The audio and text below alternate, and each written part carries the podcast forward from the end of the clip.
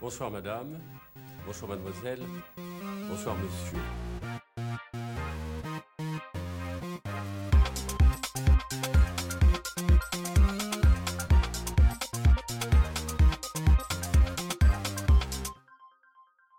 Bonjour à toutes et à tous et bienvenue dans ce nouvel épisode de Charcuterie. Je suis Pierre Alétru, docteur en histoire de l'art de l'Université de Lyon et charcutier traiteur à Paris.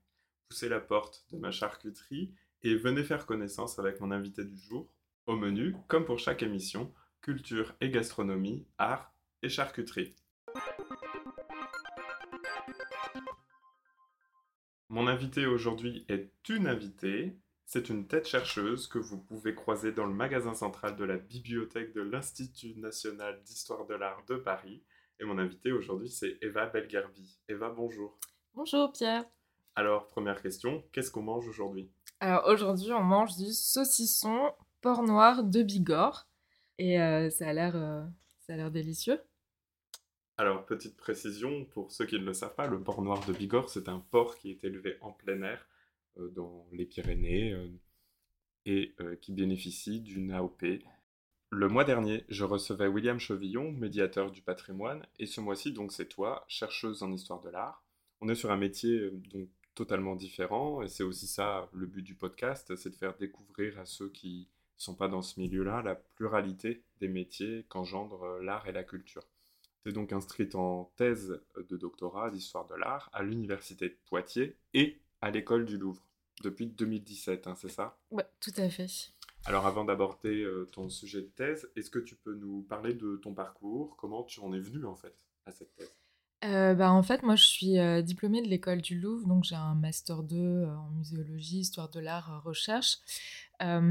J'ai commencé à m'intéresser à ce sujet des sculptrices de la fin 19e quand j'ai fait mon année à Glasgow en Erasmus de 2015 à 2016.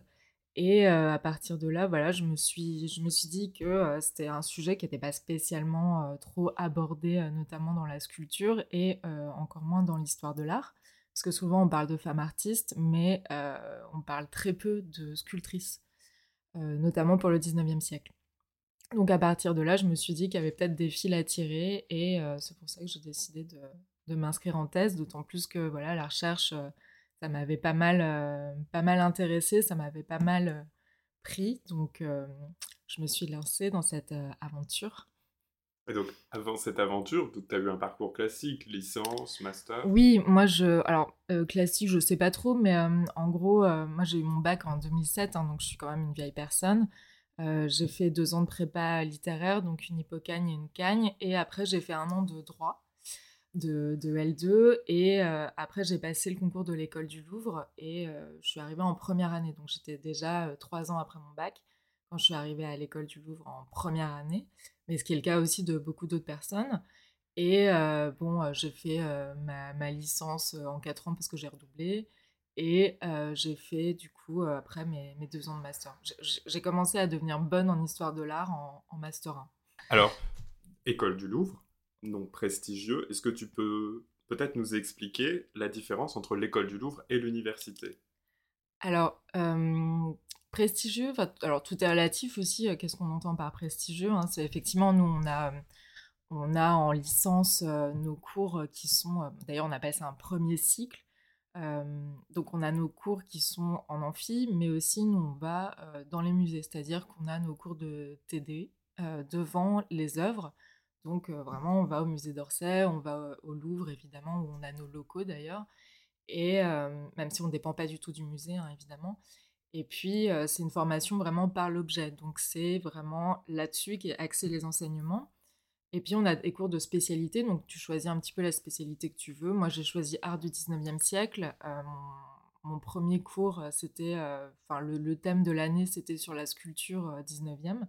Et c'était Anne Pinjot qui l'assurait. Donc, c'était quand même un cours euh, de très haute qualité. Moi, je débarquais un peu, je connaissais pas. euh, la moitié des sculpteurs dont on me parlait, mais du coup, c'est aussi ça l'école du Louvre, c'est euh, même si tu connais pas trop, tu t'investis dedans et puis surtout tout passe par l'objet. Alors qu'à la fac, ça je l'ai vu plus tard notamment parce que moi j'enseigne à la fac, à l'école du Louvre, Donc j'ai pu un peu voir aussi les, différences d'enseignement qui se valent hein, complètement. Enfin, je fais absolument pas de comment dire de classement ou quoi. l'un l'un n'est pas meilleur que l'autre, ce qu'on a souvent tendance à, à, mettre de côté hein, en se disant que l'école du Louvre c'est prestigieux, mais moi je pense qu'on peut très bien réussir à la fac. Euh, d'autant plus que en fait le doctorat, moi c'est pour ça que j'ai une co-direction. Hein, je suis à la fac et à l'école du Louvre parce que c'est la fac qui me délivre le doctorat. L'école du Louvre n'y est pas habilitée. Et donc à la fac, en licence, tu as quand même un enseignement qui est beaucoup plus porté aussi sur la théorie, c'est-à-dire qu'on va te faire lire beaucoup d'historiographie euh, ça, c'est quand même une chance, hein, parce que moi, j'ai été sensibilisée à l'historiographie euh, seulement en Master 1 à l'école du Louvre, alors qu'à la fac, il y a vraiment plus ce côté théorique. Euh, et puis, voilà, après, comment dire, les, deux modèles sont très bien. Je pense que c'est aussi très complémentaire. Et puis, les professeurs, les professeurs sont très bien. Je dis pas ça parce que j'y enseigne aussi, mais Mais c'est, en France, on a quand même cette chance euh, d'avoir un système universitaire qui est, euh, qui est très bon, même s'il y a quand même des failles dans le sens où il y a beaucoup de, euh, voilà, beaucoup de, contractuels, beaucoup de contrats précaires. moi, je suis vacataire, c'est-à-dire que d'une année sur l'autre, je suis pas sûre que mes contrats soient renouvelés. Tu n'as pas vraiment la main sur tes cours non plus spécialement. Puis tu es payé, tu es censé être mensualisé mais le plus souvent, tu es payé plusieurs mois plus tard. Quoi. Donc voilà, c'est un système qu'il faut protéger, je pense, mais qui, qui est fragile. Pour revenir sur ce que tu disais tout à l'heure, c'est la question de l'historiographie. Peut-être expliquer pour, pour ceux qui sont totalement étrangers au système universitaire, au système de l'histoire de l'art, ce que c'est que l'historiographie? Alors l'historiographie, c'est un peu, je sais pas, comme dans Harry Potter, l'histoire de la magie c'est un peu pareil pour l'histoire de l'art, c'est l'histoire de l'histoire de l'art. C'est-à-dire comment est-ce que l'histoire de l'art s'est constituée en discipline et quels sont les différents courants aussi qui la traversent. C'est-à-dire que l'histoire de l'art, il faut penser que c'est une discipline euh, qu'on peut aborder de différentes manières. Euh, il y a par exemple le formalisme, où on est très porté sur euh, l'œuvre, l'objet, les propriétés justement formelles, la forme, hein, et et comment est-ce qu'on peut replacer après cette œuvre dans une carrière d'artiste et dans un mouvement euh, plus global euh, artistique. C'est très schématisé évidemment, hein, mais euh, d'un autre côté, on a aussi une histoire de l'art qui serait peut-être plus portée sur l'histoire sociale, donc peut-être moins portée sur l'objet que sur le contexte historique, mais aussi les, les, carrières d'artistes, leur comment est-ce qu'ils évoluent ou comment est-ce qu'elles évoluent euh, dans, les, dans, une époque donnée. Euh, après, tous ces, tous ces courants-là ne sont pas, euh, sont pas opposés, c'est-à-dire c'est pas parce qu'on utilise une méthode qu'on ne va pas en utiliser d'autres. Donc c'est en fait étudier vraiment tous les courants et aussi comment est-ce que l'histoire de l'art s'est formée, quels sont les, les, grands théoriciens, les grandes théoriciennes, en fonction des pays aussi, en fonction des époques c'est en gros comment est-ce qu'on passe de Bazari à Abby Warburg et à Linda Nochlin. là, je fais du name dropping, mais en gros, c'est comment est-ce qu'on passe de, voilà, de différentes méthodologies en fonction, en fonction du temps et, et des pays. Quoi. Du coup, tu dois toi aussi te placer dans une méthodologie, dans, dans cette historiographie. Est-ce que c'est un choix de ta part ou est-ce que c'est le sujet qui décide de, de ce choix méthodologique? Bah, en fait, c'est une super bonne question. parce que, et oui, parce que les études de genre sont une méthodologie, justement. Donc, issue voilà, de, l'histoire de l'art, mais aussi de la socio, de l'histoire. c'est un choix, c'est-à-dire que quand tu fais une thèse, il faut bien savoir que en fait, une thèse, c'est pas une vérité absolue, indéboulonnable. une thèse, c'est quelque chose qu'on défend, quelque chose qui nous est aussi personnel, ce qui n'empêche pas hein, évidemment la, rigueur scientifique, mais c'est un parti pris, c'est-à-dire que dans ton introduction, par exemple, tu exposes tes outils méthodologiques, et moi, dans ma thèse, j'utilise les études de genre, et j'utilise aussi les études euh, transnationales, donc c'est pour ça, moi je suis sur deux pays, France, Angleterre, donc je les compare pas, même si tu es toujours un peu obligé de comparer, mais je les oppose pas, mais je regarde justement les échanges entre les deux pays, s'il y en a d'ailleurs, peut-être que dans certains cas il n'y en a pas. Et puis, j'utilise aussi beaucoup l'histoire sociale parce que ma thèse, c'est sur l'enseignement de la sculpture aux femmes. Et donc, l'enseignement, c'est un angle aussi que je choisis, c'est-à-dire que ça, c'est quelque chose que je dis assez, assez souvent et qui peut paraître bizarre en histoire de l'art, mais moi, ce qui m'intéresse, c'est ce qui se passe avant l'œuvre.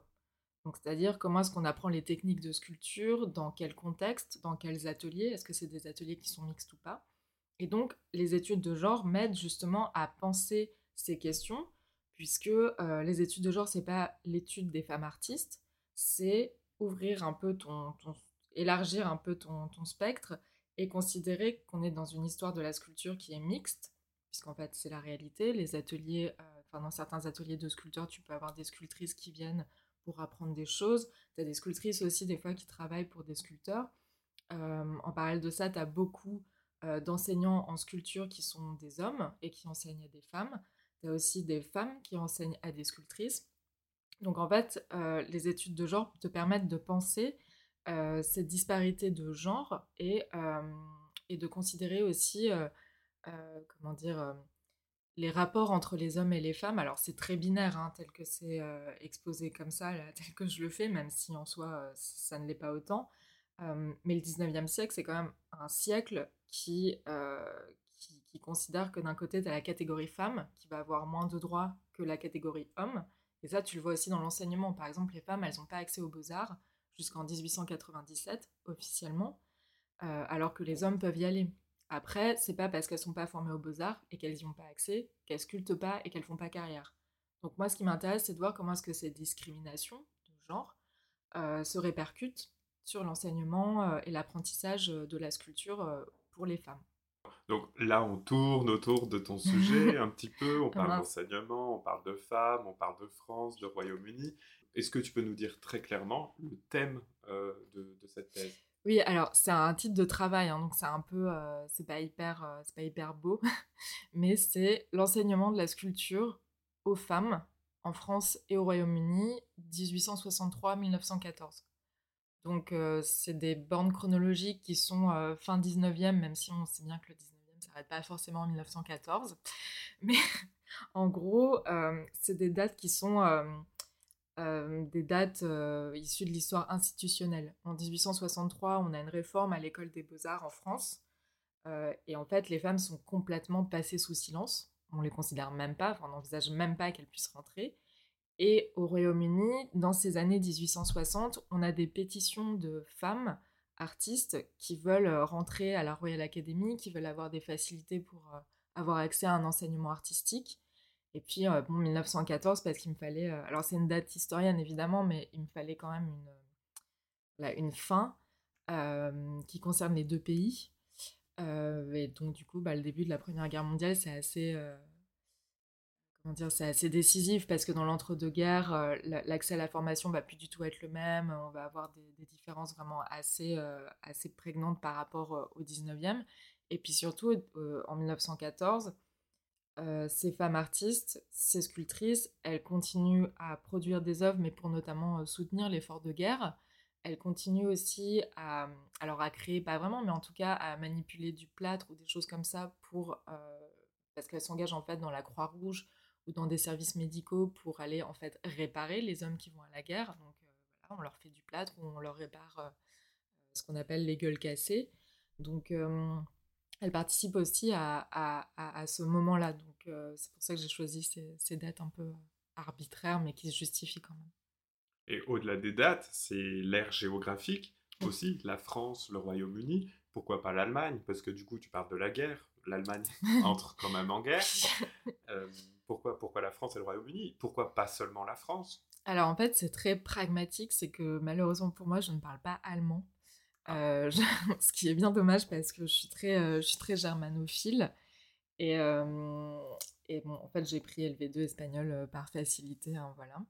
Comme j'avais déjà un pied dans ce sujet-là, parce que j'étais partie en Erasmus à Glasgow, et que j'ai commencé, moi, mon, mon Master 2, enfin, j'ai commencé, j'ai soutenu mon Master 2 sur une sculptrice écossaise qui s'appelle Ottilie McLaren et qui était une, euh, élève de Rodin, je me suis dit bah, peut-être que je peux creuser voilà ce, ce milieu-là et parce que moi aussi j'ai c'est juste aussi par goût ce qui, ce qui, est souvent le cas aussi dans la recherche on fait les choses quand même par goût parce que sinon on s'ennuie un peu et c'est un peu triste.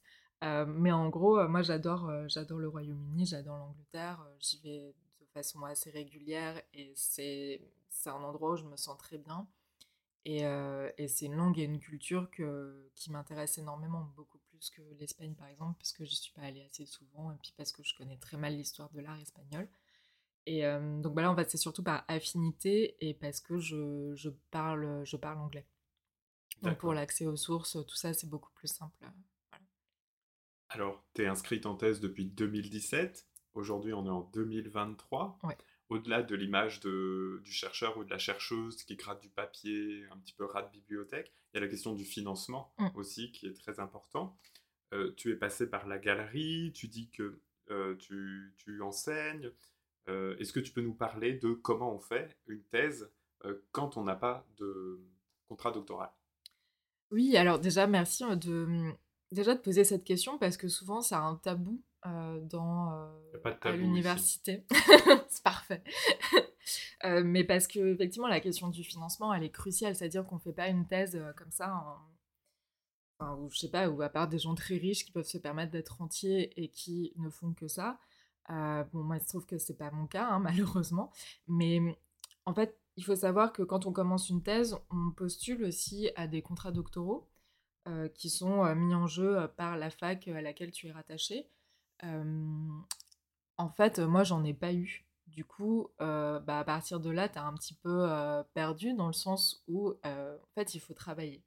Parce que, à part si tes parents peuvent te financer, ça va être compliqué. Donc, moi, je suis passée par plusieurs, par plusieurs choses. C'est-à-dire qu'effectivement, j'ai enseigné et j'enseigne là encore cette année, mais c'est pas ça qui va te payer ton loyer parisien. Euh, donc, euh, moi, je, travaille pour différentes personnes, notamment euh, pour le marché de l'art. Donc, moi, j'ai commencé à travailler pour le marché de l'art en, en, 2014. Donc, déjà, j'avais un pied dans le milieu. voilà, ça fait depuis ouais, 9 ans, quoi, en gros. donc, du coup, tu travailles pour eux. Alors, tu peux travailler pour eux de différentes manières. Moi, c'est mon cas, c'est-à-dire que tu peux produire des notices un peu en freelance c'est-à-dire qu'un marchand a une œuvre, il sait que tu travailles un peu sur la période ou sur l'artiste ou sur le sujet et il va te confier la rédaction de la notice euh, de cette œuvre et les recherches. Euh, parce que bon, des fois, tu as des marchands qui font des catalogues, des fois non, mais en général, c'est toujours mieux, enfin, quand tu travailles avec des marchands sérieux, c'est toujours mieux d'avoir quand même des notices sur les œuvres que tu vends, ne serait-ce que pour les vendre en fait donc tu fais ça dans une perspective aussi qui est commerciale, hein, c'est-à-dire que ton texte doit être très accessible et en même temps tu dois avoir des références très précises parce que des fois que le marchand propose à un musée, il faut quand même que ça pèse un peu hein, pour, pour susciter une acquisition. Et puis tu as aussi le cas, donc moi c'est ce qui m'a occupé vraiment l'an dernier, où tu travailles pendant, ben, tu, fais 35 heures dans, dans, une galerie et tu, tu, travailles à plein temps et en fait tu fais un, un peu multitâche, c'est-à-dire que tu fais aussi bien, euh, je sais pas, le, secrétariat que euh, les transports pour aller euh, chercher des œuvres, enchérir sur des œuvres. Tu fais les recherches aussi sur, sur ces œuvres, tu prépares les salons, tu prépares par exemple TEFAF, le salon du dessin, Fine Arts. donc c'est vraiment, enfin c'est une expérience qui est assez intense euh, qui est en même temps hyper enrichissante euh, sur le plan euh, humain, intellectuel. Tu développes des capacités logistiques dont tu n'avais même pas idée. et... Tu sais accrocher un tableau? Exactement, je, je, sais, je sais accrocher un tableau, je sais emballer un tableau, je sais aller récupérer des œuvres auprès des salles des ventes. Enfin voilà, ce genre de truc où vraiment, comment dire, es toutes tes années d'études en histoire de l'art euh, pèsent pas forcément, mais du coup, tu développes d'autres compétences, ce qui est vraiment euh, génial.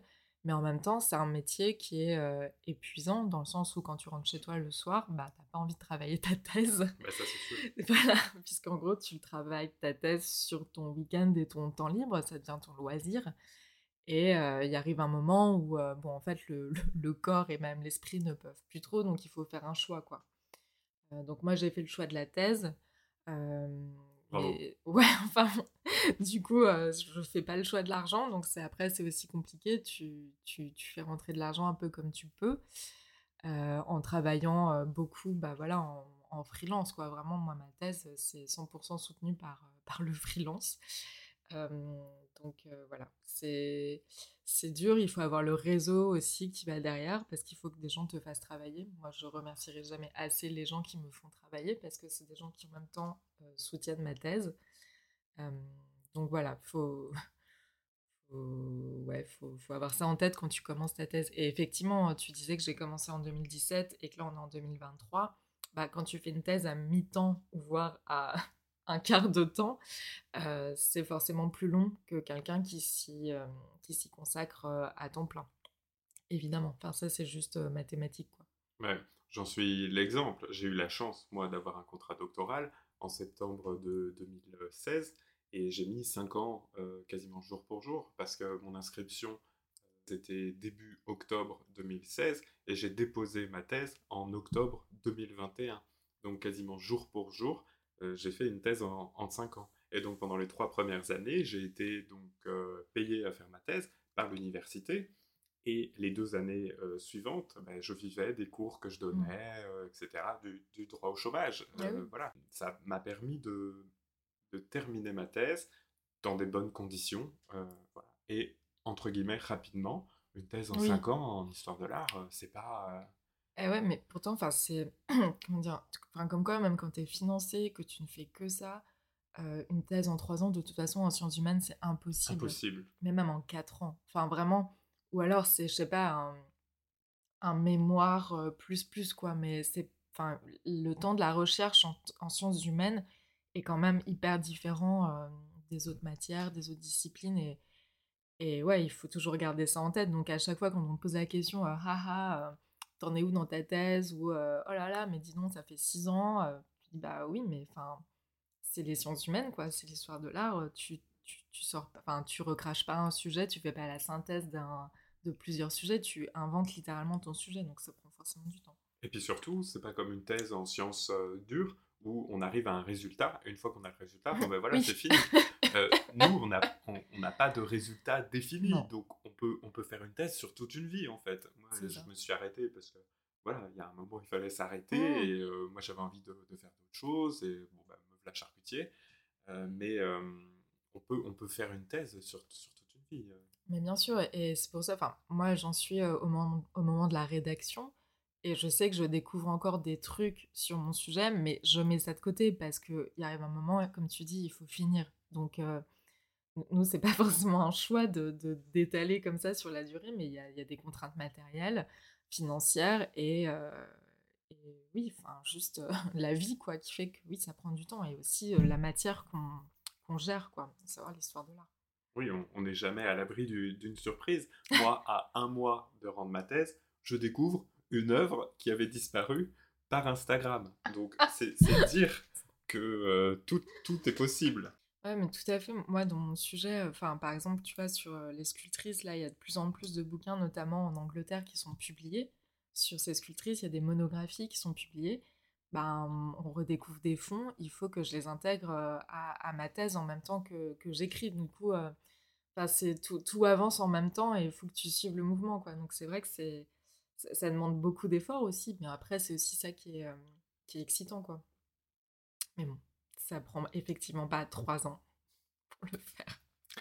Alors, sans transition, on parle d'argent, et là, on va parler de quelqu'un qui en a beaucoup.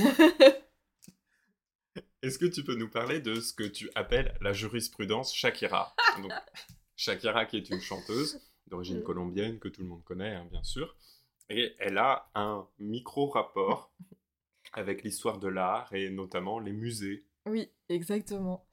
Euh, parce que, en effet, alors, l'histoire, l'histoire est pas, vraiment compliquée, mais il y, a des gens beaucoup plus pertinents que moi pour, euh, pour l'expliquer sur Internet. Mais en gros, euh, pendant longtemps, c'était interdit de prendre des photos dans les musées. Donc, évidemment, quand il y a des flashs, c'est un peu compliqué, notamment pour la conservation des œuvres, mais c'était quand même une règle un peu, bon voilà, hors sol.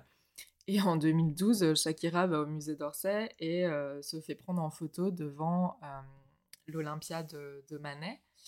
Et à partir de là, en fait, le musée est un peu embêté parce que à la fois ça lui fait une super pub parce que Shakira elle relaie ça sur tous ses réseaux et donc forcément Shakira au musée d'Orsay ses fans trouvent ça génial qu'elle soit au musée d'Orsay et on s'intéresse au musée d'Orsay et en même temps le musée est bien embêté parce que ses, surveillants de salle sont obligés de faire la chasse aux gens qui se prennent en photo des gens lambda genre toi et moi tu vois par exemple si on, se prenait en photo au musée d'Orsay bon le musée d'Orsay euh, s'en fichait un peu, ça l'embêtait, mais voilà.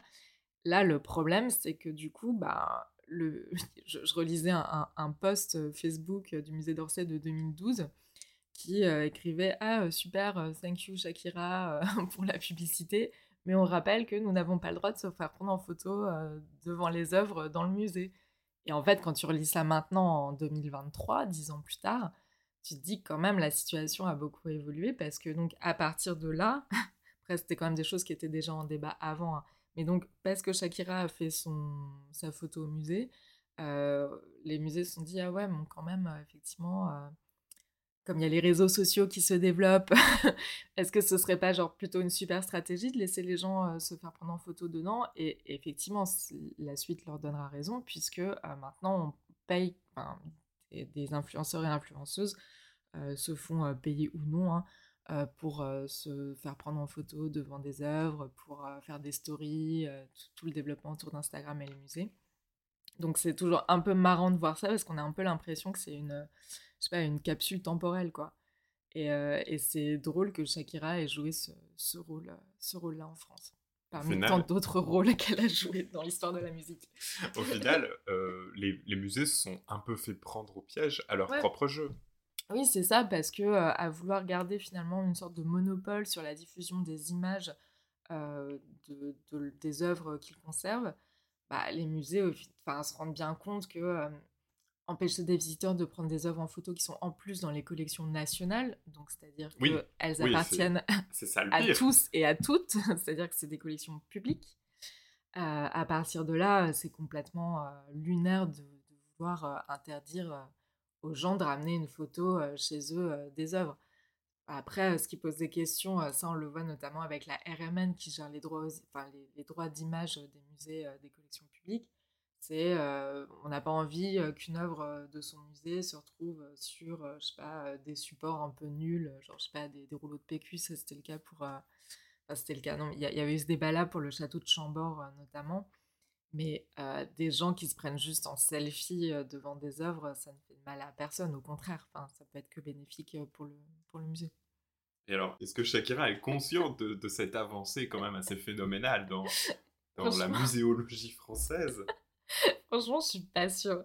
Je pense qu'elle a plein d'autres trucs à faire, surtout en ce moment. Je pense qu'elle s'est pas forcément rendue compte de, de, de, de, ce qu'elle faisait, enfin que ce qu'elle faisait était, était interdit, quoi, parce que, ben, effectivement, tu te dis, bon, je, je, vais, je, vais me prendre me faire prendre en photo sans flash devant une œuvre, ça va, enfin, c'est pas la fin du monde, quoi. En plus, voilà, le 19e, tu vois, t'as même plus les artistes vivants ou quoi pour exercer un quelconque droit d'auteur. Bon, je pense que Shakira, elle a juste fait, elle a fait au feeling, quoi. Elle a trouvé que Olympiade était super, ce qui est vrai. Et du coup, elle a, elle a voulu euh, poser à côté. Est-ce que, en plus, euh, le pire, c'est pas que sur la rive d'en face, le Louvre, lui, l'autorisait? Ouais, si, si. En fait, t'as vraiment cette espèce de dissymétrie et de politique qui est pas vraiment unifiée. Donc, je pense qu'elle a. je pense qu'elle a juste fait son truc. Je pense aussi que peut-être que les gardiens à ce moment-là euh, étaient peut-être occupés à gérer, genre, je sais pas, la foule, parce que clairement, t'as Shakira au musée d'Orsay euh, évidemment que moi j'ai envie de la voir, tu vois, par exemple. Donc, euh, je pense que c'était plutôt ça le problème et pas tant la photo, quoi. Donc, ouais, jurisprudence Shakira, c'est grâce à elle. Alors, on revient à ton sujet, quelque chose de plus, de, plus intellectuel que, que, Shakira et, et, ses photos. si aujourd'hui tu devais extraire de ton corpus de recherche une seule œuvre, soit qui les représente toutes, ou soit parce qu'elle te touche, euh, laquelle ça serait? Alors, c'est une question qui est super compliquée parce que hum, toi, par exemple, si je te renvoie la question, est-ce que tu saurais de mon... Ah, oui, je ah crois que oui. Ah, trop je crois que je répondrais le portrait de Michel Jean euh, que David peint autour de 1772 parce que c'est un très beau portrait et qui, qui ressort complètement de, de, ce, de ce corpus de tableaux dont il faut bien dire qu'ils sont euh, pas très beaux euh, par rapport à ce qu'il fait après, dans les années 80, etc. Et puis, au milieu de ses œuvres un peu médiocres, un peu où il se cherche quand même, il y a, il y a ce très beau portrait euh, de, de quelqu'un qui est presque un père pour lui de, de, substitution, un portrait de remerciement, un portrait qui permet de, de faire la promotion de Sedaine parce que c'est le portrait est gravé, etc. Donc euh, oui, moi je répondrai assez facilement à cette Oh, question. wow. Bah, c'est sans doute ça la différence entre toi qui es docteur et moi qui suis encore doctorante. non, en, en vrai, je- quand, quand tu m'as posé la question, je- j'en ai une qui me vient à l'esprit déjà parce que je l'aime beaucoup, mais aussi parce que elle, euh, elle, est, elle, est porteuse de sens par rapport à ma thèse. Euh, ça va paraître très bateau, mais c'est une œuvre de Camille Claudel qui s'appelle euh, Les Causeuses, euh, qui est en fait un- une sculpture euh, pas très grande, hein, elle fait euh, oui beaucoup moins d'un mètre, euh, et elle est, faite en marbre onyx. Donc en fait, elle a une couleur qui est très euh, verte, un peu, euh, alors pas translucide, mais voilà, un vert qui est très beau et euh, qui, qui est très veiné. C'est une pierre qui est très veinée aussi. Et surtout, c'est une pierre qui est très compliquée à sculpter.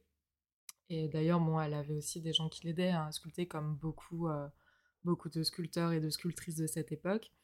Euh, et le sujet, donc, ce sont les, les causeuses, donc, ce sont des femmes, quatre femmes, qui sont autour d'une table et qui, qui papotent, en fait, enfin, qui, qui se parlent. Et, euh, et, Camille Claudel a, fait cette composition euh, comme si, en gros, elles étaient dans un coin. Euh, donc, ça, ça te forme une sorte de, de, petit équerre, comme ça, une sorte de paravent. Et il y a quelque chose à la fois très intimiste et en même temps de, très mignon. Enfin, moi, c'est vraiment une sculpture que j'ai envie de toucher et même de manger d'ailleurs. Parce que voilà, ça me fait cet effet avec, des pierres de temps en temps. Mais, je ne le fais pas. Mais en gros, c'est. Oui, on rappelle qu'il ne faut pas manger les cailloux. Exactement, et il faut pas toucher les œuvres. Euh, Exact. Exactement. Et du coup, euh, c'est une œuvre de Camille Claudel, alors euh, qui est à la limite, et ça c'est quelque chose aussi que je développe dans ma thèse, c'est une œuvre qui est à la limite entre l'objet d'art et la sculpture, c'est-à-dire qu'elle a un côté qui est très décoratif. Euh, c'est pas d'une grande, enfin c'est pas hyper grand, c'est quelque chose qui est qui peut tenir dans un intérieur haussmannien. Euh, c'est aussi, euh, comment dire, quelque chose où, enfin, c'est une œuvre dans laquelle tu vois aussi le goût de la polychromie euh, qui est très présent chez Camille Claudel. Et surtout, Camille Claudel, c'est la sculptrice qui revient à chaque fois que je dis que je travaille sur les sculptrices, sur l'enseignement de la sculpture. C'est peut-être la plus connue. euh, Exactement. En fait, c'est celle qui ressort de mon corpus parce que c'est sur elle qu'il y a eu le plus de choses décrites. Et c'est là où tu vois, on retrouve. Plus ou moins exact, plus ou moins bien. Exactement, et c'est là où justement se pose la- une vraie question, euh, euh, comment dire, euh, historiographique, c'est euh, tous les gens qui ont écrit sur elle, qui sont ces gens, et est-ce que ce qui a été écrit sur elle, ça correspond à une réalité historique, ou est-ce que c'est de l'ordre du fantasme ou de la fiction? Sur Camille Claudel, il y a beaucoup, trop de choses, euh, d'ailleurs, qui relèvent beaucoup du fantasme. On la présente comme une folle, alors Déjà, il faut arrêter avec euh, cette espèce de stigmatisation euh, de la folle euh, hystérique. Et surtout, euh, on la présente comme un peu le pendant euh, du génie euh, maudit, euh, euh, du génie qui sombre dans la folie, euh, parce que euh, voilà, il, était, il ou elle était trop en avance sur son temps. En plus, tu t'agrémentes de ça euh, de l'histoire d'amour avec Rodin, et euh, t'as un feuilleton, euh, je sais pas, t'as les feux de l'amour, quoi. Donc c'est un peu en dehors de l'histoire de l'art, et en même temps, c'est ce qui fait que c'est ce que- qu'elle est hyper connue de nos jours. Tu prends le, le film avec Depardieu et Adjani, c'est ça qui a fait vraiment remonter la hype de Camille Claudel dans les années 80, quoi. Donc c'est vraiment une sculptrice de mon corpus qui, a une place à part, et en même temps, moi pendant longtemps ça me dérangeait de travailler sur elle parce qu'il y a déjà plein de gens qui ont écrit des choses sur elle, et en même temps, c'est intéressant aussi de voir tous les discours euh, qui sont plaqués sur elle. Ça en dit beaucoup aussi sur comment est-ce qu'on considère euh, euh, les sculptrices dans l'histoire de l'art, quoi. Toujours rattachées à un homme. si elles sont si talentueuses, c'est qu'en même temps doivent être, elles doivent être folles. Enfin, voilà, il y a aussi tous ces stéréotypes de genre qui entrent en jeu et c'est intéressant. Alors donc on reste sur, euh, sur la sculpture et on bascule dans l'émission. En préparant l'émission, donc on a pas mal échangé sur ce que t'avais inspiré, le concept du podcast. Et en fait, de toi-même, tu m'as parlé euh, d'un art tout à fait étonnant qui m'a interpellé et en même temps qui m'a beaucoup plu euh, et qui ne peut pas avoir sa place nulle part ailleurs. Sa place est ici, c'est dans ce podcast et dans aucune autre émission parce que je pense que cet art-là, c'est l'essence même de charcuterie, c'est la sculpture en saindoux. Alors c'est quelque chose de, très étonnant et qui a malheureusement disparu, enfin malheureusement je sais pas. Euh, avant d'aborder vraiment la, sculpture en saindoux, peut-être rappeler euh, ce qu'est le saindoux. Là c'est le, charcutier qui vous parle. Euh, c'est cette couche blanchâtre que vous trouvez souvent sur, les rillettes qui, est là juste pour les protéger. En fait, vous avez de la saindoux aussi dans la rillette. En fait, le saindoux, c'est une graisse alimentaire issue du, du gras de porc qui a été fondu puis filtré. Parfois, il, il peut être battu pour avoir une texture euh, plus légère. Euh, Dans le nord de la France, il est utilisé euh, comme corps gras de, de cuisson en remplacement du beurre que l'on trouve beaucoup plus euh, sur la façade atlantique ou en Normandie ou en remplacement de l'huile, l'huile d'olive notamment, qu'on trouve sur la côte méditerranéenne. Dans la charcuterie, donc on l'utilise surtout pour les rillettes, hein, je vous l'ai dit, on laisse cuire la viande une nuit à feu très doux dans du saindoux, et c'est ce qui va donner en fait cette texture si particulière à la rillette. Euh, le saindoux, quand il est chaud, il est liquide, mais à une certaine température, il se rigidifie, et donc on a des charcutiers et même des cuisiniers euh, à l'origine qui ont eu l'idée de, sculpter le saindoux. Et oui. Alors, ouais, non, mais parce qu'en fait, ça, ça vient d'un article euh, qui a été euh, écrit. Donc, c'est un article quand même qui est très long, qui est en deux parties. Il faut avoir du temps devant soi. Exactement. Et il faut pas avoir euh, mangé avant, euh, je pense. euh, qui a été écrit par Patrick Pécat et publié en 2018 donc, sur son carnet hypothèse. Donc, c'est son carnet de recherche. Et en gros, il, il a lancé vraiment une recherche sur, dans les moteurs de recherche sur la sculpture en saindoux, qui est vraiment une pratique. Alors moi, je ne savais pas du tout, hein, qui remonte bah, ouais, au 18e, euh, quelque chose comme ça, et qui Oui, a quand même perduré, quoi. Il, il dit que c'est Carême qui Oui, invente euh, le, le- le principe même pour en fait construire un décor pour les plats qu'il euh, qu'il fait lui après. Voilà, c'est ça, donc quelque chose en plus qui perdure au 20e. J'ai vu que c'était genre jusque dans les années 30. euh, et enfin, du coup, ça donne vraiment des espèces de. Alors ça peut être des, des bâtiments ou ça peut être des choses beaucoup plus euh, décoratives. Et c'est là où c'est intéressant de voir le, la, rencontre en- finalement entre l'histoire de l'art et la nourriture. Parce que, euh, par exemple, dans les critiques de salon, euh, si on voulait dire euh, qu'un sculpteur avait fait une sculpture pas top, on disait que c'était aussi une sculpture de saindoux, c'est-à-dire que quelque chose d'un peu mou, quelque chose de pas très noble, d'un peu vulgaire. Et, et, et c'est intéressant parce que euh, le, côté euh, charcuterie, justement, euh, qui se retrouve dans la sculpture, c'est quand même... euh, c'est pas commun et c'est intéressant de voir que c'est assez dépréciatif finalement. Mais la sculpture de Saint-Doux aussi, il en reste quelques, quelques objets qui sont conservés dans les musées notamment. Là, j'étais tombée sur un, une œuvre, bon, je pense qu'on peut appeler ça une œuvre, hein, qui est conservée, conservée au MUSEM, donc au musée. alors, avant, c'était le, le musée des arts et traditions populaires et les, les collections ont été, ont été transférées au MUSEM à Marseille, euh, qui d'ailleurs en fait pose des, des grosses. euh, des, des gros problèmes en termes de conservation, parce que comment est-ce que tu conserves du saindoux sur plusieurs années euh, Je ne sais pas trop, mais je pense qu'ils ont des, des produits, du, des frigos aussi pour, euh, pour Ah bah les oui, mettre, pour les stocker, t'es obligé. Euh, mais voilà, mais ça fait aussi partie euh, d'un patrimoine euh, culinaire et aussi d'un patrimoine ouais, historique, quoi. Donc c'est marrant de voir les deux, quoi. Et donc là, l'œuvre que, Ouais, que tu, que tu Mm, mm. me montres, C'est en fait une, une maquette de l'hôtel de ville de Mézières. Donc c'est une maquette d'une grosse architecture, donc qui est quand même assez impressionnante, quoi. Ah ouais, ouais, quand même... euh, on, mettra que- la, la photo. la euh, photo, ouais. Parce que c'est quand même euh, ouais, assez grand, assez imposant et, euh, Et détaillée. et hyper détaillé. Enfin, vraiment, c'est là où tu vois aussi le savoir-faire euh, bah, des, gens qui produisaient ça, quoi. Parce que bon, la graisse de porc, moi, j'en ai jamais manipulé, mais toi, je pense que tu vois un peu plus à quoi ça ressemble, quoi. Mais Oui, je oui. pense que ça doit être quand même. euh, Gras. Ouais, mais tu vois, c'est pas de l'argile, par exemple, parce que l'argile, ça se tient beaucoup plus. Et puis, une fois que tu l'as fait cuire, enfin, sais pas, je pense que c'est quand même d'autres propriétés. euh. Ah ben, le saindoux, quand même, il y a une, elle- ça se contracte et quand ça se Ah ouais. refroidit, ça se tient vraiment bien. Après, pour en avoir aussi discuté avec euh, Thierry, qui est mon formateur à l'École nationale supérieure des métiers de la viande, il m'expliquait que certains ajoutaient de la cire d'abeille dans le saindoux pour qu'il y ait une, euh, une plus grande résistance. Et il a pris l'exemple d'un type qu'il connaissait, euh, qui avait fait un bonhomme euh, avec euh, son petit panier, euh, qui allait à la cueillette des champignons, avec les champignons dans le panier, etc. Et en fait, c'est presque dommage de se dire que ça a disparu. Je testerai, peut-être que Oui. cette semaine. Mais oui, si, c'est ça qu'on veut voir. si je m'ennuie au travail, je sculpterai l'avenue des Ternes euh, en Saint-Doux. Voilà, l'arc de triomphe qui est juste, juste oui. à côté de là où je travaille.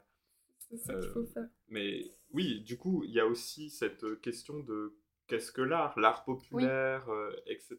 Alors, bon, là, on est peut-être moins dans la partie gastronomie, mais ça reste intéressant euh, quand même. Est-ce que la sculpture en saindoux, c'est de l'art? Oui, et puis en fait, ça avait aussi une visée euh, commerciale, enfin dans le sens où c'était exposé dans les vitrines des charcuteries. Et on peut aussi se poser la question, bah, tout comme tu exposes une œuvre sous vitrine dans un musée, est-ce que c'est pas aussi légitime ouais, de- d'exposer euh, du saindoux euh, dans ta vitrine de charcutier? Enfin, il y a aussi des dispositifs comme ça d'exposition qui se retrouvent dans les deux lieux, une charcuterie et un musée qui a priori n'ont rien à voir. Mais il y a quand même, je trouve, ouais, une, une sorte de... Enfin, il y a quelque chose en commun, tu vois, puis même le côté décoratif, le côté transformation aussi de la matière. Pour les sculpteurs, par exemple, comment t'as- tu, tu peux sculpter à peu près tout. Enfin, tu vois, tu as de la matière molle. Enfin, quand, quand tu es petit, tu fais des sculptures en, en mie de pain, par exemple.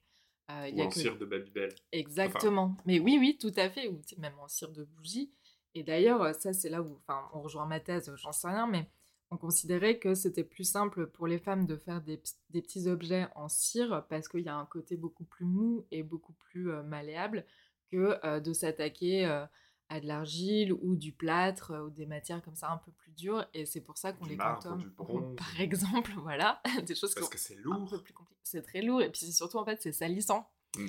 Et, euh, et d'ailleurs c'est c'est marrant parce que quand tu les vois, tu as des photos d'atelier, tu, tu, tu les vois qui se protègent, euh, ces femmes, euh, les cheveux avec un espèce de, de fichu parce que le plâtre de Paris euh, ça fait plein de poussière donc tu as l'impression aussi de voir des boulangères quoi, tu vois, qui, qui pétrir leur, pain avec de la farine. Enfin bref, c'est euh, assez, assez intéressant aussi de voir cette proximité. Et, euh, et voilà, en gros, euh, enfin, ce que je voulais dire sur le, sur le Saint-Doux, mais Mais alors, justement, la sculpture en saindoux, je reviens à est-ce que c'est de l'art ou pas. La sculpture en saindoux, comme les œuvres d'art qui sont présentées dans les musées, euh, elle n'est là que pour être belle. Oui. Elle n'est pas vendue et elle ne se mange pas. Alors, le saindoux, vous pouvez le manger, hein, mais c'est pas bon. C'est même dégueulasse. Ne, ne le faites pas. Et bien souvent, on retire la, la Ouais. couche de saindoux sur les rillettes et c'est normal. Donc là, la sculpture en saindoux, le charcutier, il y passe euh, des jours, euh, peut-être des nuits, des mois, euh, des semaines sur euh, sa sculpture en saindoux pour juste la beauté, en fait. Ouais. Et ça rejoint totalement des, des sculpteurs, peut-être plus du, du 20e, euh, euh, qui, qui produisent des œuvres juste parce qu'elles sont belles. Il n'y a plus la réflexion qu'on peut avoir au 17 au 18e siècle sur euh, la relation avec l'Académie royale de peinture et de sculpture, etc. etc. Mais en tout cas, les, les charcutiers, quand ils se mettent en tête de, de faire une sculpture en saindoux, euh, c'est pour eux, je pense que c'est de l'art. ouais, mais complètement, parce que comme tu dis, ça se mange pas, ça n'a pas d'utilité. Euh, L'art, moi, je pense pas que ce soit utile, et tant mieux, tu vois. Enfin, je veux dire, euh, comme tu disais, euh, on a quand même tout l'art du 20e qui est passé par là aussi et qui redéfinit qu'est-ce que l'objet d'art. Des fois, un objet en soi, il est juste beau pour lui-même, et puis voilà, fin de l'histoire, quoi. Et c'est surtout, moi, ce que je trouve fascinant, c'est le temps passé dessus et le soin aussi qui est accordé à cette pratique. Parce que bah, quand tu es charcutier, tu dois faire tourner ta charcuterie, donc tu dois bosser. Mais le fait de prendre du temps ben, du coup, pour quelque chose que tu vas pas vendre, que tu vas pas manger, et le soigner et aller jusqu'au bout aussi, une sorte de, perfection de la matière, moi je trouve ça, ouais, moi je trouve ça très proche de l'œuvre d'art, tu vois, enfin, complètement. Alors c'est une pratique qui a disparu mmh. aujourd'hui, alors peut-être parce qu'on voit aussi moins de boucherie-charcuterie dans les centres-villes, etc. Mais ça c'est une autre problématique sur laquelle on ne va pas, on va pas tergiverser dessus. Mais est-ce qu'il y a une raison à ça? En fait, je pense que c'est beaucoup un effet. Alors, euh, parce que c'est une pratique qui s'arrête euh, dans l'entre-deux-guerres, il me semble. Et je pense que ça rejoint aussi ce que tu dis sur le côté. Euh, alors, pas disparition des charcuteries, hein, évidemment, mais peut-être d'autres pratiques commerciales qui font que ça tend peut-être à disparaître.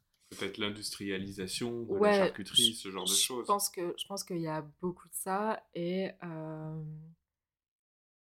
mais c'est comme, tu sais, les, les compagnons euh, qui réalisent des chefs-d'œuvre, euh, c'est des choses qui sont toujours euh, en pratique, mais après, je, pense que ça tombe en désuétude aussi parce que c'était des choses qui étaient faites pour Pâques, Noël, et peut-être que, je sais pas, les charcutiers ont peut-être autre chose les, à faire. Les deux fêtes où on a le plus de travail. c'est ça tu vois, moi, ça, ça, me fait penser, alors c'est peut-être encore un autre truc, mais c'est comme la Sainte-Catherine, euh, quand, quand, enfin, la Sainte-Catherine, c'est en gros pour les, toutes les, celles qui sont encore célibataires à 25 ans, qui faisaient des chapeaux, euh, des chapeaux à thème d'ailleurs.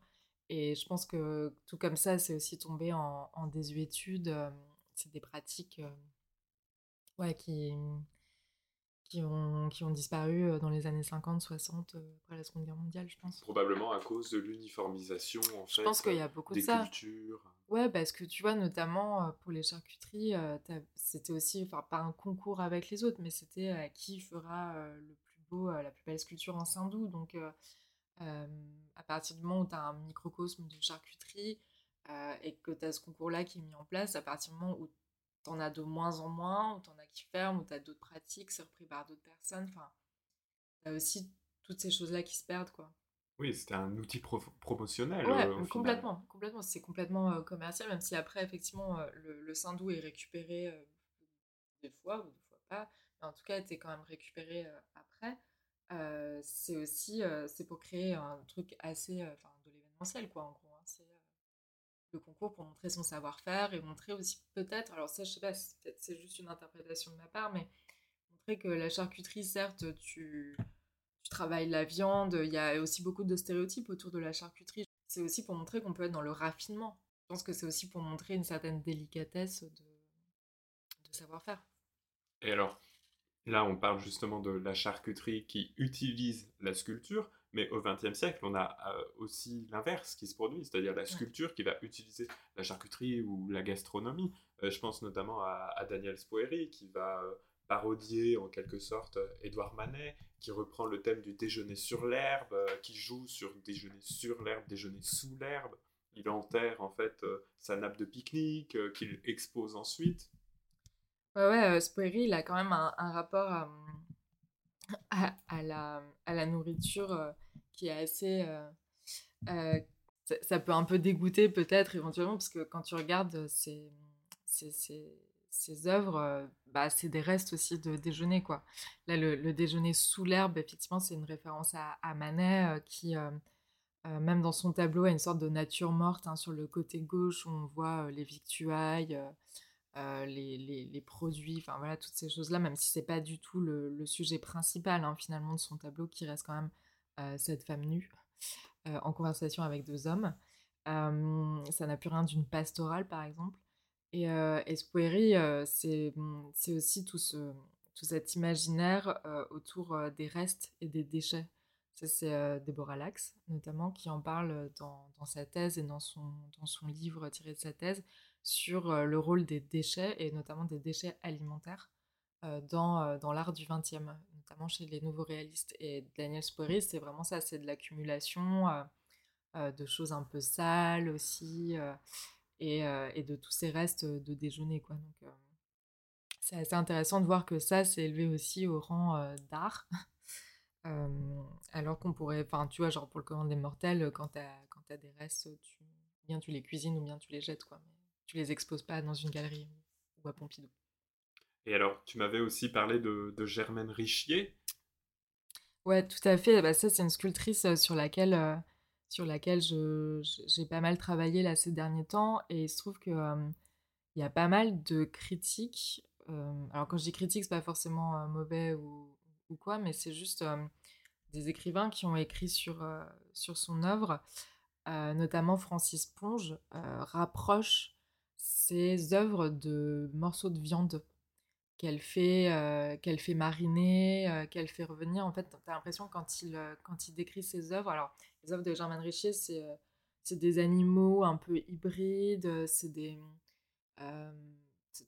L'im- enfin, t'as des grosses masses aussi de, de bronze et effectivement, tu as l'impression d'être face à une sorte de carcasse. Et donc, du coup, il compare un petit peu euh, l'œuvre de Richier à une sorte de, de cuisine de sorcière, tu vois, une sorte de marmite dans laquelle elle mettrait euh, ben, plein de trucs, ouais, plein de trucs de viande notamment. Mais est-ce qu'elle sculpte des, des morceaux de viande? Alors, elle, non. Pas du tout? Non, non, pas du tout. En revanche, la façon dont elle traite la matière et dont elle fait figurer la peau, euh, t'as vraiment l'impression ouais, que c'est des, que c'est des bouts de peau, que c'est des bouts de viande. Euh, t'as vraiment ce côté très, euh, très effiloché, quoi. Bon, pas au point d'en faire un hachis tu vois, par exemple. Mais euh, t'as quand même effectivement ce côté chair qui se délite, chair un peu bouillie aussi, parce que le bronze donne cet aspect un peu bouilli. T'as une surface qui est très accidentée, qui est très travaillée dans ce sens-là, et, c'est une manière de représenter le corps humain comme une sorte de corps un peu décharné, quoi. Ce qui donne d'ailleurs ce côté un peu terrible, et c'est pour ça que Francis Ponge parle de, de, de viande et de, carcasse, quoi, pour ses œuvres, effectivement. Donc, sculpture euh, qui fait penser à de la viande. Tu veux euh, nous parler de quelque chose, je crois? Oui, mais alors je retrouve plus le nom de l'artiste. euh, parce que, effectivement, dès que tu penses à. En gros, quand tu penses à de la viande, à de la sculpture, tu peux aussi penser à la robe en viande de Lady Gaga, qui est en fait une œuvre d'une artiste d'ailleurs, hein, c'est une femme, euh, qui l'a créée et qu'on peut voir. euh, Enfin, qui est inspirée en fait de cette robe, et qui est une robe euh, qui s'appelle Vanitas robe de chair pour albinos anorexiques. Donc, C'est assez horrible comme titre, mais c'est de Yana Sterbach. Et ça aussi, enfin, ça date de 1987. Et quand je parlais aussi pour le Saint-Doux des conditions de conservation, bah là, c'est pareil aussi pour la viande. Comment est-ce que tu fais pour conserver? De la viande depuis 1987. C'est ça. Là, d'après le cartel, c'est quand même de la viande de bœuf crue, cousue sur mannequin en métal, quoi. Donc, c'est la robe qu'a portée Lady Gaga. Alors, je sais pas si c'est celle-ci exactement, en fait, il faudra vraiment que je vérifie, mais elle est 100% inspirée de, de ça, quoi, parce que c'est quand même une robe en bavette de bœuf. D'accord Et qui est conservée où? Eh ben, à Pompidou, je crois. Dans les collections nationales. Donc, Ouais. Mais je crois en plus qu'elle en a fait plusieurs, euh, en fait. Après, c'est pas si... Étonnant. Après, derrière, t'as aussi tout un discours, je pense. euh, Voilà, elle appelle ça robe pour anorexique. Je pense que t'as aussi beaucoup de choses relatives Oui. aux troubles alimentaires qui sont derrière, mais c'est vrai que c'est assez saisissant euh, de, de voir, euh, de voir ça, en plus euh, porté. T'as vraiment l'impression... Après, tu vois, c'est c'est marrant parce que, par exemple, le cuir, au final, c'est de la peau d'animal. Oui, mais je pense porter. que c'était aussi ça le C'est jeu. ouais, euh, ce, ce jeu euh, sur, euh, sur les matières aussi, sur la perception de l'animal. Et, Parce que le euh, cuir est travaillé, il est tanné, etc. Alors que là, la viande, elle est crue, mais au final, Ouais. c'est exactement le même animal. C'est C'est c'est du bœuf. ouais. Pour Lady Gaga, je crois pas que ce soit euh, Yana, euh, Yana euh, euh, Sterbach, puisqu'apparemment elle n'était pas mentionnée euh, quand Lady Gaga a porté euh, ce même genre de robe en 2010. Voilà. Une petite Et- réappropriation. C'est c'est vrai que, en fait, la, la pop culture et même les arts traditionnels, les- la, la culture populaire s'inspirent énormément de, de, de l'art entre guillemets académique, parce qu'on parle souvent de l'art académique qui s'inspire de, du monde dans lequel on vit, euh, etc., surtout au XXe, au XXIe siècle, mais l'inverse euh, est tout à fait euh, possible aussi. Bien sûr. Ah ouais, en plus, enfin, chez des artistes comme Lady Gaga, où euh, voilà, une, culture visuelle et aussi une culture, euh, une histoire de l'art qui est assez, euh, assez étendue, quoi. Donc, euh, c'est iné- c'est inévitable, je pense, pour, euh, pour ce genre d'artiste, quoi, qui est beaucoup dans la performance, dans l'expérimentation. euh. Oui, parce qu'on rappelle que c'est Jeff Koons qui Mhm. avait euh, fait la, la pochette de son album euh, Oui, par exemple, ouais, art pop. Art Pop. Oui. Je crois, suis pas assez, assez fan. On va pour, se faire euh, lyncher par les, Les, les fans de Lady Gaga, j'ai déjà honte. Voilà. Et alors, en préparant l'émission, c'est vrai que je réfléchissais à mes premiers invités, euh, etc. Et donc, tu as été un des premiers noms qui m'est apparu parce que, bon, sur Twitter, tu t'appelles Berthe Chorizo, euh, en référence à l'artiste, évidemment, Berthe Morisot, et au chorizo. Et euh, je sais pas pourquoi, mais dans mon esprit, tu étais lié au couscous. Alors, j'ai fait une petite recherche sur Twitter euh, avec ton pseudo et le mot couscous, et effectivement, il y a, il y a- il y a beaucoup de tweets qui ressortent qui parlent de couscous. Pourquoi cette passion du couscous? Alors, en plus, le sérieux avec, euh, avec lequel cette question est posée, c'est assez euh, désarçonnant, mais en fait, c'est parce que j'adore le couscous. Enfin, vraiment, c'est une, euh, c'est un plat que je mange avec toujours énormément de plaisir. Et souvent, les gens avec qui je mange du couscous, euh, enfin, c'est vraiment des gens qui m'apportent énormément de réconfort. Euh, donc, euh, pour moi, le couscous, c'est ouais, pour toutes les saisons, tu vois. Par exemple, dernièrement, enfin, pas dernièrement, mais je me souviens de couscous par euh, 40 degrés en pleine canicule et c'est parfait. Pour moi, c'est comme la glace, tu vois, la glace, c'est toutes les saisons. Et en fait, oui, bah alors moi, moi mes parents, enfin nous, dans ma famille, en gros, on allait manger du couscous. Alors pas chez nous, enfin on le faisait pas, mais on allait au restaurant et on mangeait du couscous. Alors pas tous les dimanches, mais de façon assez fréquente. Et on, prenait des cocottes et puis on, on les apportait et on repartait avec chez nous euh, pour, euh, pour manger le couscous chez nous ou sur place. Et euh, moi, c'est vraiment une, une nourriture qui, qui, qui me satisfait énormément, quoi. Enfin, vraiment, en plus, c'est passé maintenant au, au patrimoine euh, mondial de l'UNESCO, ce qui, ce qui est quand même... euh, je veux dire, il était temps, quoi, parce que quand même, c'est consommé par, euh, par tellement de personnes et de manière tellement différente.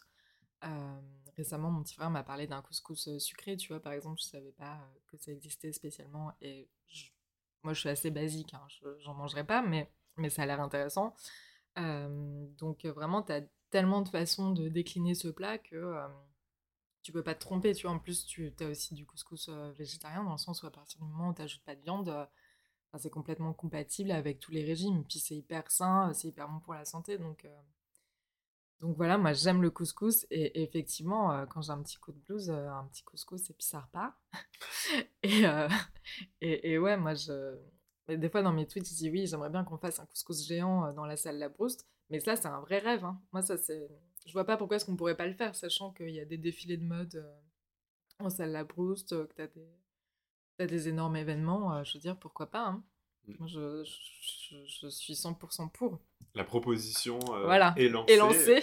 On espère que des responsables de l'INHA et de la BNF nous entendent, nous écoutent. Exactement. Ils seront bien sûr conviés à ce couscous géant. Évidemment. Alors aujourd'hui, on n'a pas dégusté de couscous, on a dégusté euh, du saucisson. Et donc pour clôturer l'émission, peut-être qu'on va donc débriefer sur, euh, sur ce saucisson. euh. Eh ben, il est, euh, il est délicieux. Enfin, euh, moi, j'ai, bah, clairement, j'ai, j'ai pas tout boulotté, mais pas loin, quoi. C'est c'est vrai que il est, il est très bon. Euh, Il y a très peu de gras. Euh, alors, ce que je te disais tout à l'heure, c'est qu'il y a une petite lampe là, à côté de là où j'enregistre. Et en fait, tout à l'heure, en prenant ma tranche de saucisson, euh, je suis passé devant la lampe et ça faisait. Là, bon, il est tranché fin, hein, c'est vrai. J'ai demandé à mon collègue de me le trancher fin. Mais ça faisait vraiment comme un vitrail. Alors, je vous épargnerai la photo sur Instagram parce que c'est peut-être pas. euh, Mais du coup, je le dis à Eva Oh, regarde, on dirait un vitrail. Et là, elle rebondit. En fait, ça m'a fait penser euh, à quelque chose qui s'est passé sur Twitter euh, le 3 août 2022. L'actualité presque brûlante. Actualité très brûlante. En fait, euh, un scientifique français qui s'appelle Étienne Klein a posté une tranche de chorizo sur fond noir euh, et il l'a postée en, la présentant comme une image euh, saisie par un télescope euh, spatial. Et en gros, la, légende de son tweet, c'était photo de Proxima du Centaure, l'étoile la plus proche du Soleil, située à 4,2 années-lumière de nous. Alors qu'en fait, c'est une tranche de chorizo. Et, et moi, je sais que j'ai été taguée sous ce tweet on me demandait en tant qu'experte chorizo, ce qui, ce qui est faux, hein, évidemment, ce que j'en pensais. Et c'est là où j'ai découvert ce, ce canular et j'ai trouvé ça mais génial parce que, en fait, beaucoup de gens. alors, génial, oui et non, parce qu'il y a beaucoup de gens quand même qui se sont laissés prendre et après qui se sont retrouvés un peu bêtes, quoi. D'ailleurs, il s'est excusé hein, publiquement, mais il y a eu des articles sur France Info notamment. Et voilà, donc j'ai tout de suite pensé à ça, genre la, tranche de, saucisson comme, comme astre ou comme, comme, vitrail. comme, vitrail. voilà, il y, y, a beaucoup d'interprétations qui sont possibles. effectivement. Mais ce qui est marrant, c'est que tu vois, genre mon pseudo Bert Chorizo, bon, ça vient notamment du fait que Bert Morisot, à chaque fois, on l'orthographie avec un Z, avec deux S, enfin avec plein d'orthographes différentes. donc je me suis dit que chorizo c'était marrant parce que c'était quelque chose qui n'était pas encore arrivé a priori dans, tous les noms qu'on a pu lui donner. Et pourtant, moi je mange pas de chorizo. Enfin, je c'est pas c'est pas quelque chose que j'ai l'habitude de manger. Moi je suis plutôt voilà du, côté saucisson de la force. Mais ouais, je, je mange pas de je mange pas trop de chorizo. C'est juste pour l'amour de la blague. Mais en tout cas, le, saucisson était bon là. Mais le saucisson est délicieux, évidemment. Il en reste presque plus. Et je pense que je vais manger une dernière petite tranche. Parce que, Ah ben on va finir avant. Bah, heureusement. On va clôturer Ça va être très facile. On va clôturer l'émission. et puis après, euh, on, va, on va finir notre, euh, notre, euh, nos petites tranches de, de saucisson. Alors, ben, écoute, merci Eva d'avoir accepté l'invitation et d'avoir partager avec moi et avec nous, en fait, toutes ces, réflexions sur, sur la sculpture, qu'elle soit en bronze, en onyx ou même en saindoux. On te souhaite bon courage pour l'achèvement de, de, ta thèse et tous les autres projets qui t'occupent en ce moment. Quant à vous, chers auditeurs, merci de nous avoir accompagnés pendant cette heure. J'espère que cette nouvelle émission vous a plu. Je vous donne rendez-vous le mois prochain pour une nouvelle émission tout aussi appétissante, tant pour vos yeux que pour vos papilles. N'hésitez pas à noter le podcast, à en parler autour de vous ou à m'écrire sur le compte Instagram de l'émission si vous avez des suggestions. D'ici là, mangez, visitez des musées. Je vous souhaite à tous une très bonne journée ou une bonne soirée, quel que soit l'heure et l'endroit d'où vous nous écoutez.